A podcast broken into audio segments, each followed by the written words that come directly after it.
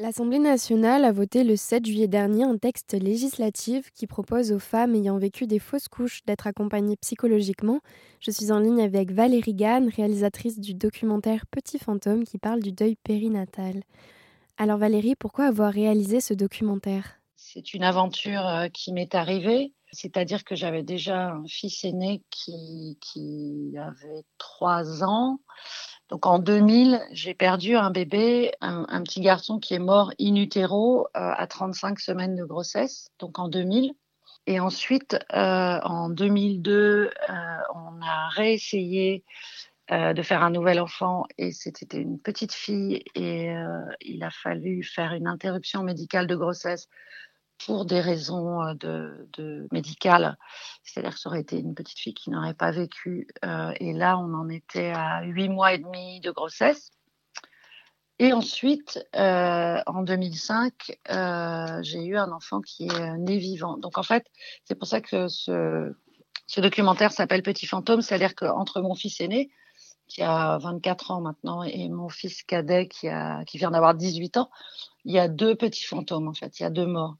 Et donc le documentaire, je l'ai fait en allant voir, alors non pas des médecins, mais que des parents qui ont été euh, euh, touchés, euh, surtout des femmes, mais aussi des hommes, parce que ça touche les hommes aussi, qui ont été confrontés à, à, ce genre de deuil. Sachant qu'il y a des frères et sœurs dans la famille, enfin là en l'occurrence dans la mienne il y avait un frère et, et le grand frère il, il vit ça, ou la grande sœur, elle ils et elles vivent ça avec euh, leurs parents en fait.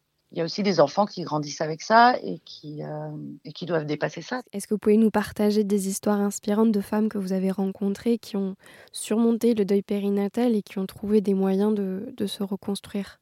Même euh, si vous voulez parler eh de, ben d'ailleurs de vous, c'est votre expérience bah oui. personnelle. Bah, y a moi, dans le sens où j'ai eu un enfant en 97, un mort-né à 7 mois et demi de, grossesse en 2000, une interruption médicale de grossesse à 8 mois et demi de grossesse en 2002 et un petit garçon euh, qui est né en 2005 euh, et qui va très bien. Donc euh, je suis l'exemple même et j'ai un exemple dans la famille d'un couple qui a eu cinq fausses couches successives entre son entre la fille aînée et le petit, euh, la fille aînée qui a 18 ans et le petit qui a maintenant 10 ans. Donc, euh, des histoires positives, euh, il y en a plein et c'est même, c'est souvent l'exemple qu'on donne, c'est, c'est, un couple qui réussit après plusieurs échecs à avoir un enfant.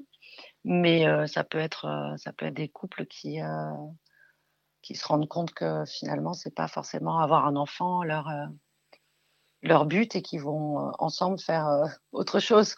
Dans tous les cas, c'est un projet d'enfant qui euh, se termine euh, brutalement et c'est la mort et la vie qui se mélangent. Donc, dans tous les cas, euh, il y a un, une, un, accompagnement psychologique à faire en fait. Mais des histoires positives, il y en a évidemment beaucoup. Et, et je pense que, oui, je, je pense que j'en parlerai pas. J'aurais pas fait de docu de documentaires où j'en parlerai pas aussi facilement parce que je continue à en parler euh, dans différents domaines, euh, différents médias. Euh, je pense que si, si j'avais pas eu finalement après deux morts un enfant né vivant à nouveau, je suis pas sûre que j'en parlerais avec autant de, de facilité et d'optimisme.